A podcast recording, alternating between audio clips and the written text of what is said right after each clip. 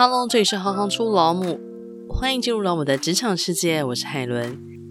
当我们长大了以后啊，我们会逐渐淡忘自己内心里面那个小孩。所以呢，不要忘记了，就说当爸爸妈妈空闲的时候，自己独处的时候呢，去看看内心里面的那个小孩，去拥抱他。我们可能会在生病的时候发现那个很不舒服的孩子，我们可能会在旅行的时候重新发现那个当年很雀跃，然后跳跃很开心的那个小孩。那我们也可能在听故事的时候，拥抱着当年天真无邪的自己，好像从。零到九十九岁的人，每个人都喜欢听故事，常常在听别人聊天呐、啊，然后听别人在说他自己心情的时候，其实我们就是在听故事。大家小时候经历过晨光故事妈妈吗？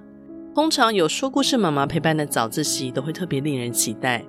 今天就要来跟大家介绍故事老母白雪妈妈。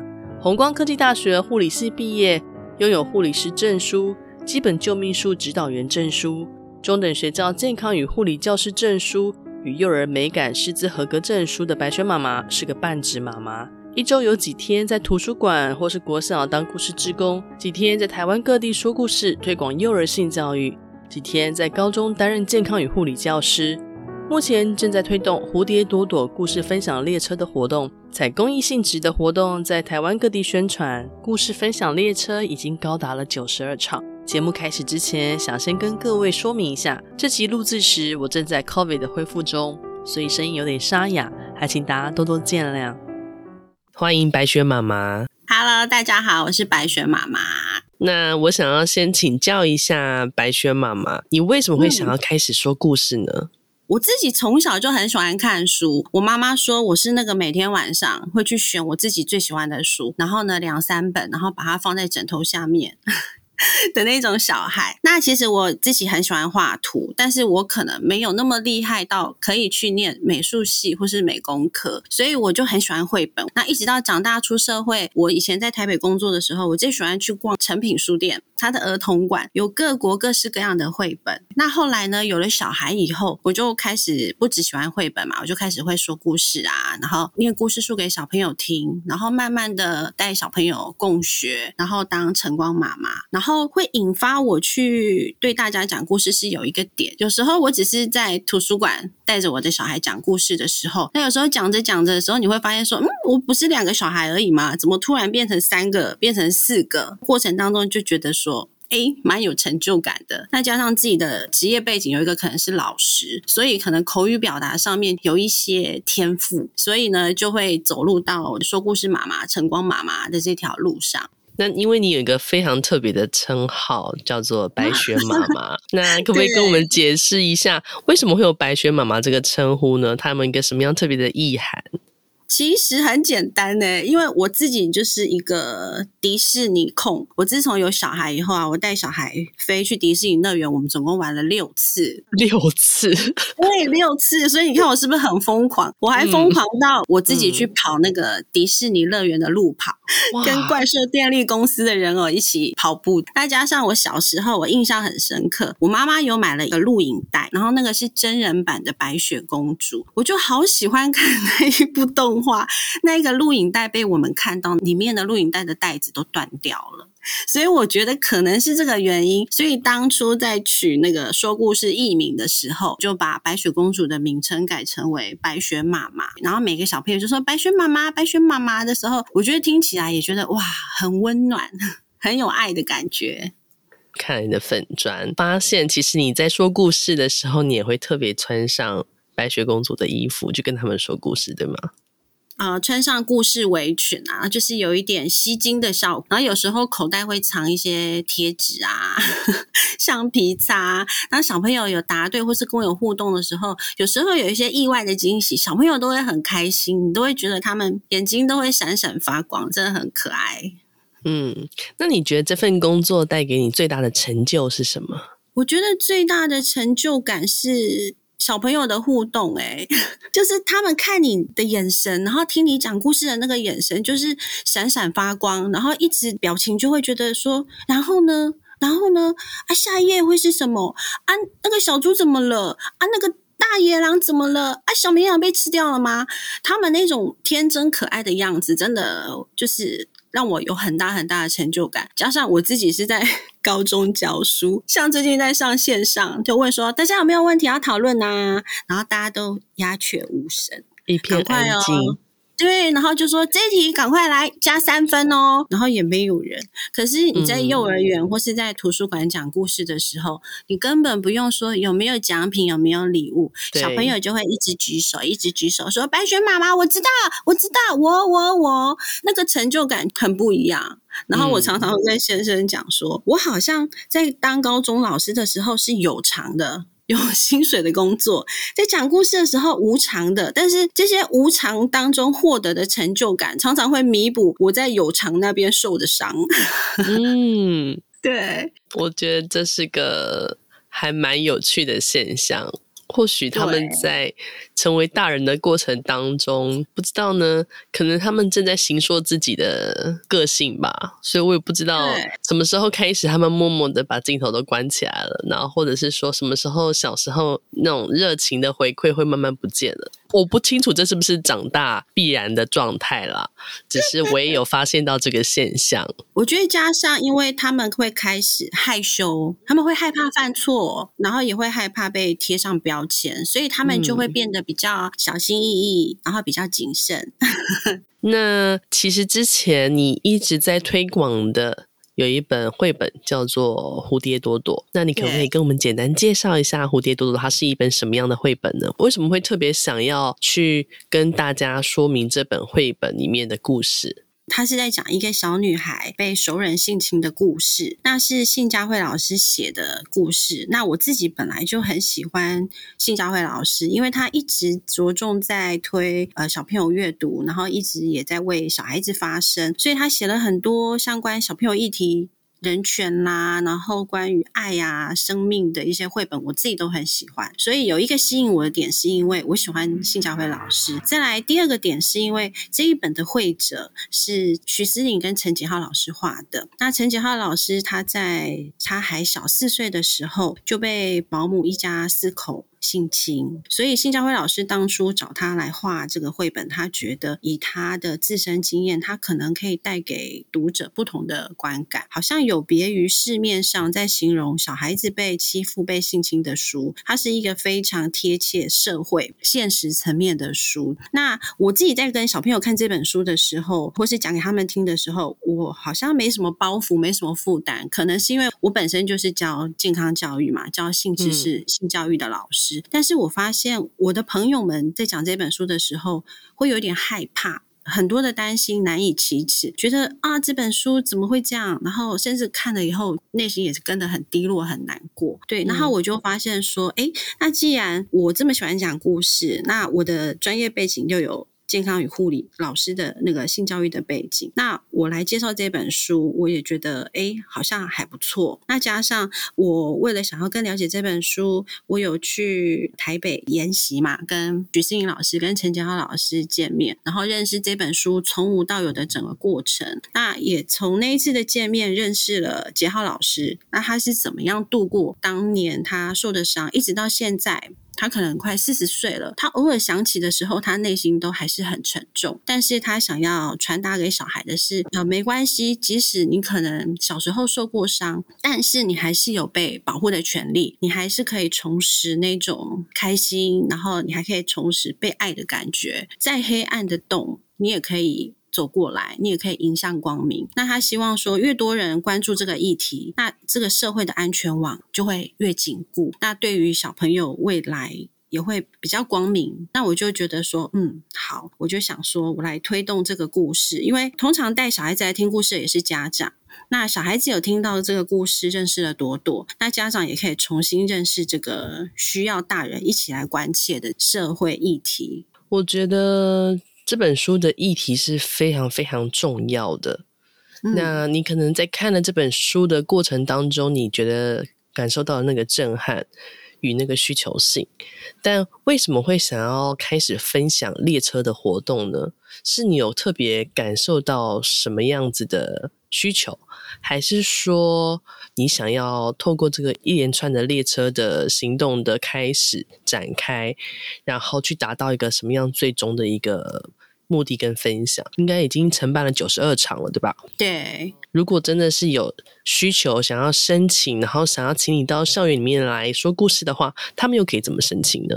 我一开始推动 的时候，其实是跟我家里面的小孩说。那后来是呃朋友说，哎，这本书我没有办法驾驭，可以请你来我们家或来我们社区分享吗？然后我也就是去朋友家或是朋友的社区分享。那会对外对社会大众公开，是有一天我看到了。新闻报道，他在报道一个台南国小老师的一个性侵自己班上小朋友的事件。那这个老师呢，他还是优良教师，那他也是每个家长口中哦很棒的老师，很优秀的老师，很照顾我小孩的老师。那他本来在 A 学校，那做了欺负小孩的行为，可是呢，校长跟其他的长官为了原始，所以就把他圆下来。这个老师又到了 B 学校，又一样画葫芦，又开始欺负其他的小女生。那一直到有一个小孩，他跟他妈妈勇敢的站出来，指认了老师，才让这整个事件曝光。追溯下去以后，发现说，哎，其实受害的小朋友其实最大都已经大学了，被欺负的小孩其实数目蛮多的。那我看完这个新闻，我就会觉得说很难过，然后也很气愤。其实他的同事之间都会觉得说，这个老师好像有一点怪怪的。那同事甚至也会提醒女同事说：“哦，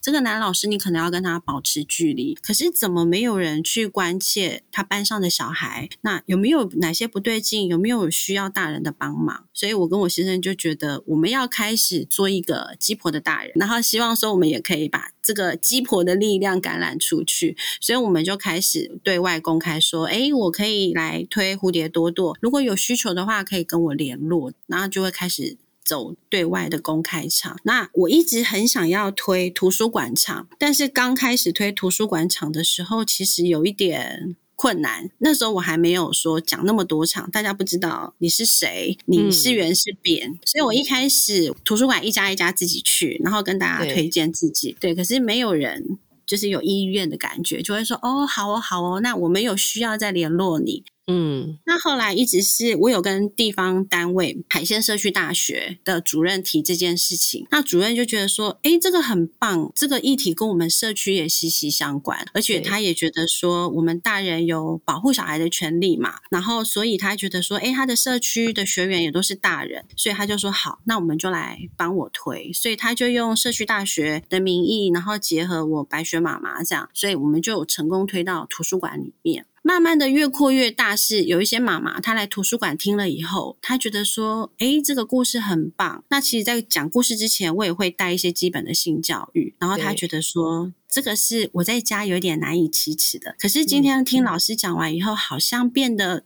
这个是很正向、很健康，而且必须要跟小孩谈的议题。他就会说：“哎，老师，你可以到我小孩的学校去吗？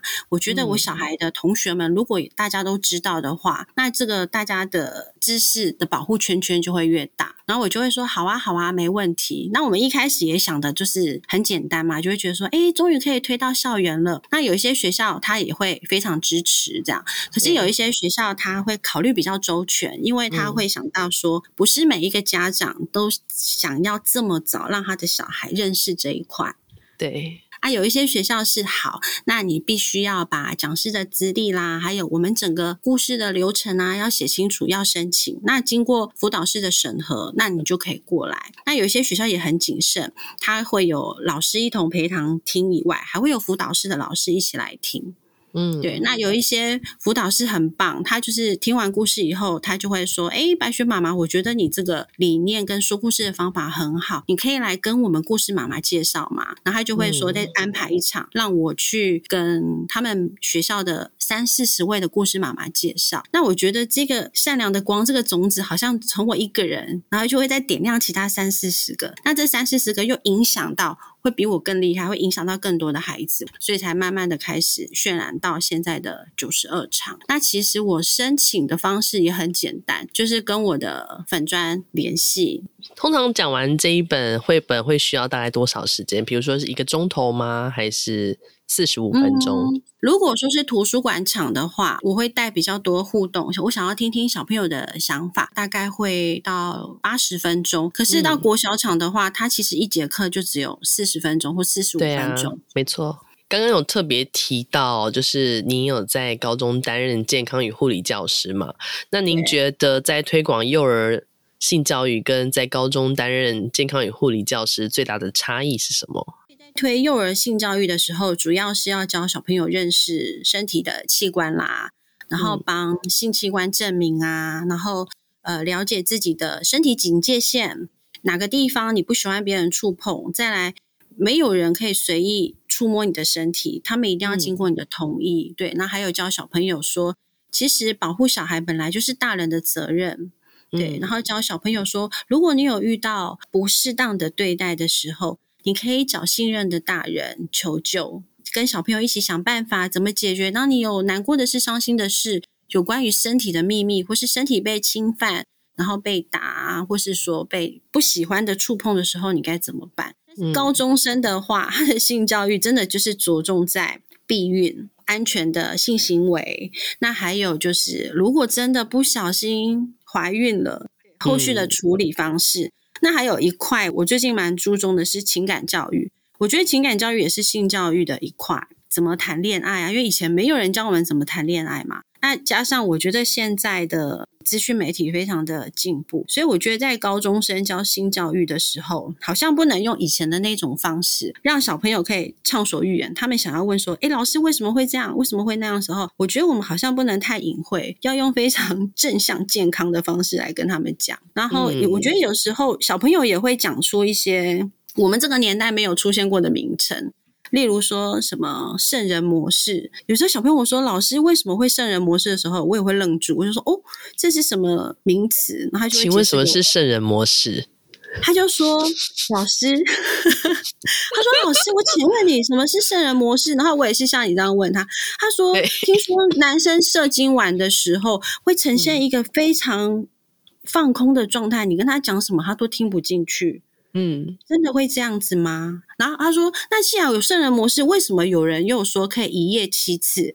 就是小朋友他的 他的想法，他的问题就会这么多。可能是因为我的课堂，我很认真的跟大家分享正确的，而且我也会跟小朋友讲说，呃，女生的为什么会高潮啦，男生为什么会达成射精？你讲的非常的正向而且明确，然后你没有扭扭捏捏，或是你不谈的时候，小朋友才会把他内心的想法跟疑问。”跟你讲，嗯，那如果是对于幼儿的沟通模式，会需要有什么样的不同吗？如果说对高中生可以就是用很大人的方式，我们就直接坦诚不公的全部都可以很明确的讲清楚、说明白。那对幼儿呢？如果自己，比如说我们现在的听众，他想要在家里面试着跟孩子开始进入这样的话题的时候，可能他的小朋友还是幼儿，那他可以怎么开始呢？嗯，就像是我觉得帮性器官证明的时候，有些爸爸妈妈，当然现在有很多爸爸妈妈都很认真、很努力在帮性器官证明，但是有一些妈妈在讲到阴茎或讲到阴蒂的时候，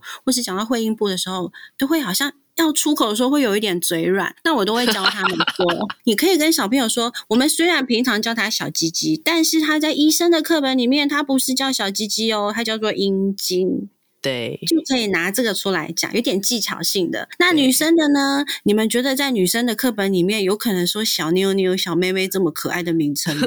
然后小朋友就会笑啊，说怎么可能？嗯、医生怎么课本怎么会写小妞妞？那你就可以跟他介绍说，嗯、哦，外面就是会阴部这样。那有些人会难以启齿介绍的时候，我就会用一些比较可爱的方式，例如说，哎，小女生穿小内裤保护起来的下面有三个洞哦，用可爱的。Q 版的图跟大家介绍嘛，第一个洞呢、嗯、是尿尿在走的，这个叫做尿道。然后第二个呢是小 baby 啊，还有妈妈有时候会生理期换卫生棉啊地方，这个叫做阴道。嗯、还有生小孩的洞也是这边哦，小精子游泳的洞也是这里，就是用这些比较可爱的口吻，嗯、但是我们讲的又是正确的那个用词的时候，对。然后爸爸妈妈听到的时候就说：“哦。”好像这样真的比较轻松自在的，可以讲出正确的名称。然后有时候已经到教室上课，我还忘记，我还说，来，小朋友课本拿起来。然后高中生就说，老师，我们不是小朋友，好不好？我说好 大哥哥们课本拿出来。像刚刚所聊到的，目前为止的分享已经有九十二场。那在这九十二场的分享当中，嗯、有没有令你印象特别深刻的？有诶，有一场我印象很深刻，是我去一个幼儿园分享，那有一个小朋友呢，诶，他很棒，像我们在介绍呃男生的呃生殖器官的时候，就说，诶，你们怎么分辨男生还是女生啊？嗯、那有些小朋友就会说，啊，男生有小鸡鸡，有小啾啾。然后我说，可是他在医生的课本里面不是这样写哦，有人知道吗？这个小女生她就可以明确的指出正确名称哦，阴茎，然后阴道。然后我就觉得，诶，对那个小女生印象很深刻。那分享故事完之后呢，她也都整个过程，我们在分享一些心得的时候，她也都会勇于举手，而且好可爱哦！我永远记得她穿着一件蓝色的蓬蓬裙。那会后跟园长聊天的时候，我就特别说，诶，我觉得园所有些小朋友很棒，诶，家长就是有提前教育小孩啊。我说我讲到这边中班还没有小朋友可以正确的答出这个名称，那园长就。跟我讲说哦，其实这个小朋友他有被家人欺负，这样现在已经在走诉讼流程了。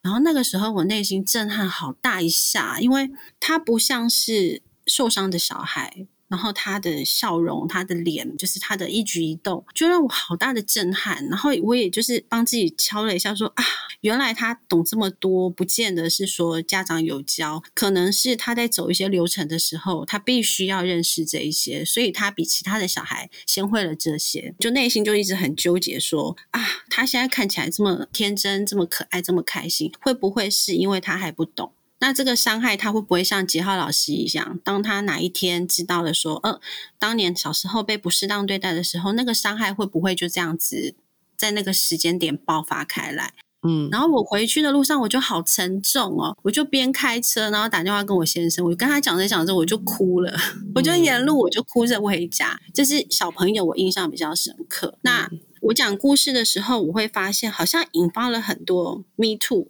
嗯，很多来听故事的妈妈说：“白雪妈妈，我跟你说，我以前就是小朵朵。”那或者是她也会说：“对，以前我们体育老师他怎么样怎么样。”或者是他会说：“白雪妈妈，我跟你讲一件事情。”他就会开始跟我分享他以前也受伤的经验。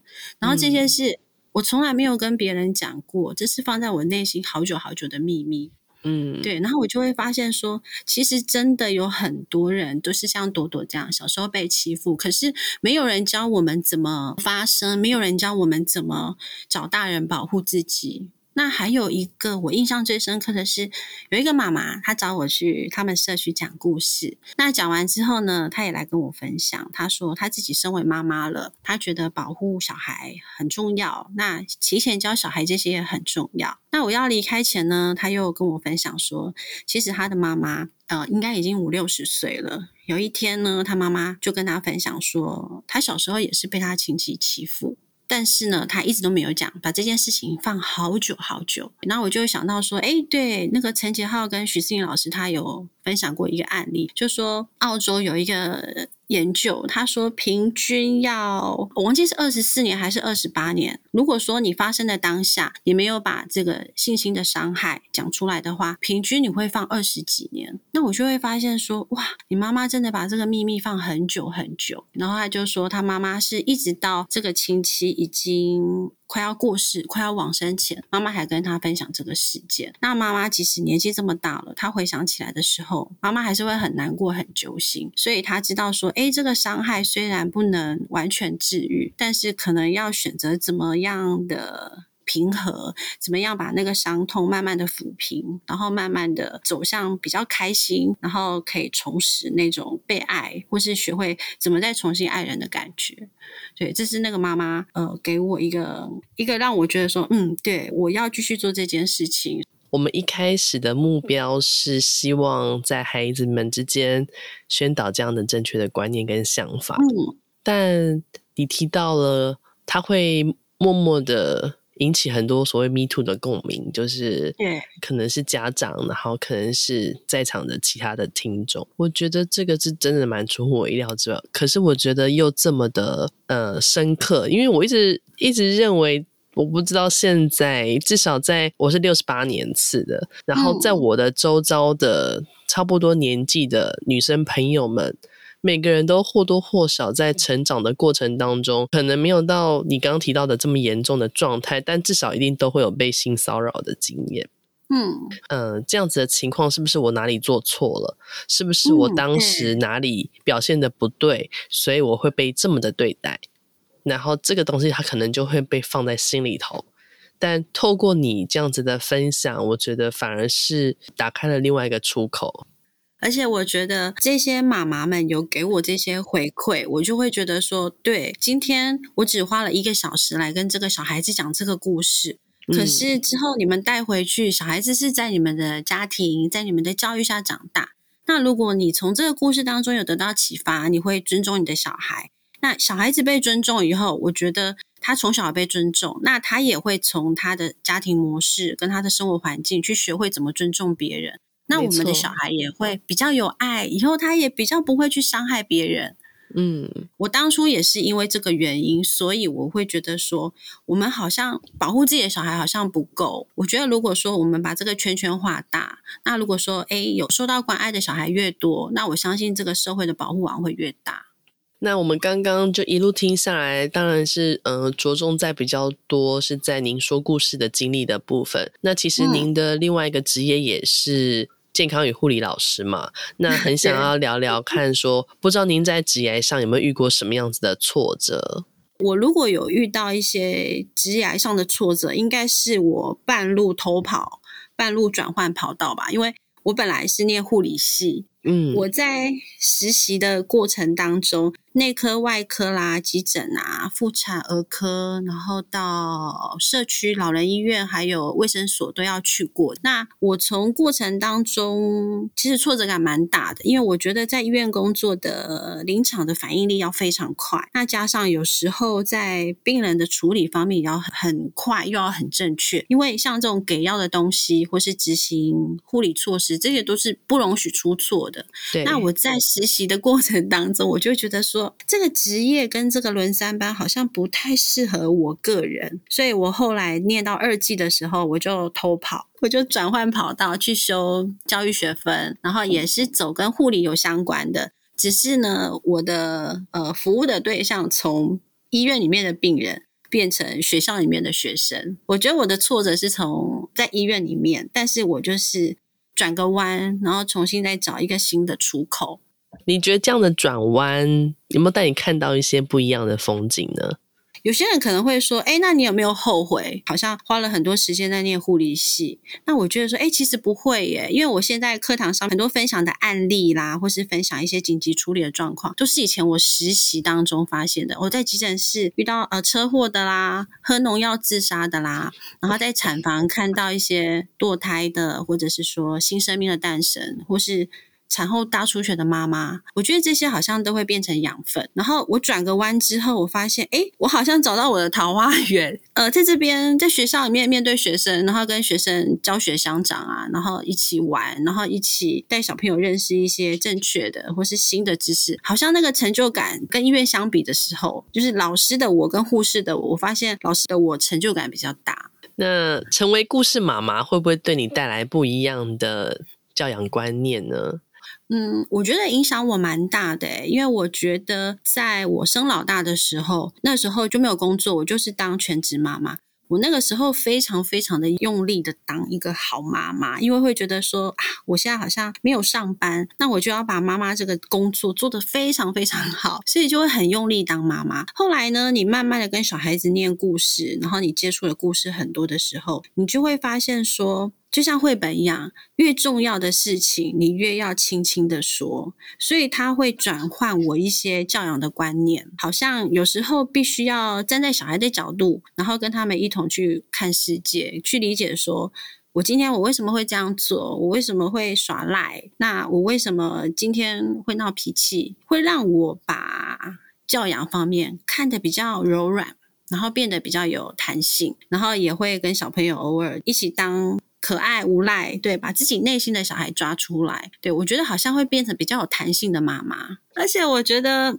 绘本很可爱的地方是，它可以在我们念给小朋友听的时候啊，同时好像也疗愈了我们的心灵。所以我发现现在有好多喜欢绘本的，好像不只是小孩了，好多妈妈也是养了小孩以后也开始迷上绘本，因为我们在念故事当中，我们好像也疗愈了当年那个受伤的小孩。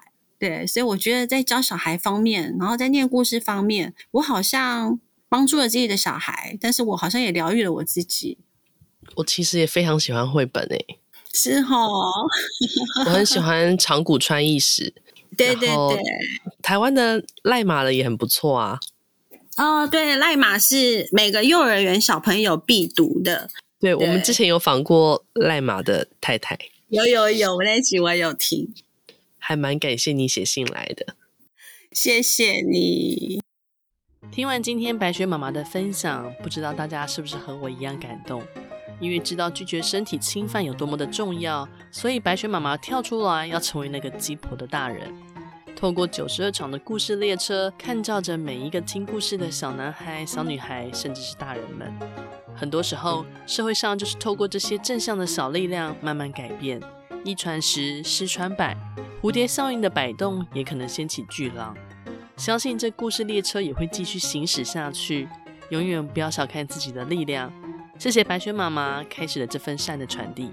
只要是对的，就值得努力。希望大家也能透过节目感受到老母的勇往直前。谢谢大家的分享与支持。老母的粉砖追踪已经顺利突破了五千人大关。非常感谢亲子天下的专访，更感谢出版行销老母的大力分享。未来我们还要一起认识更多的职业轮廓与母亲样貌。谢谢你们的支持，我是海伦，我们下次见。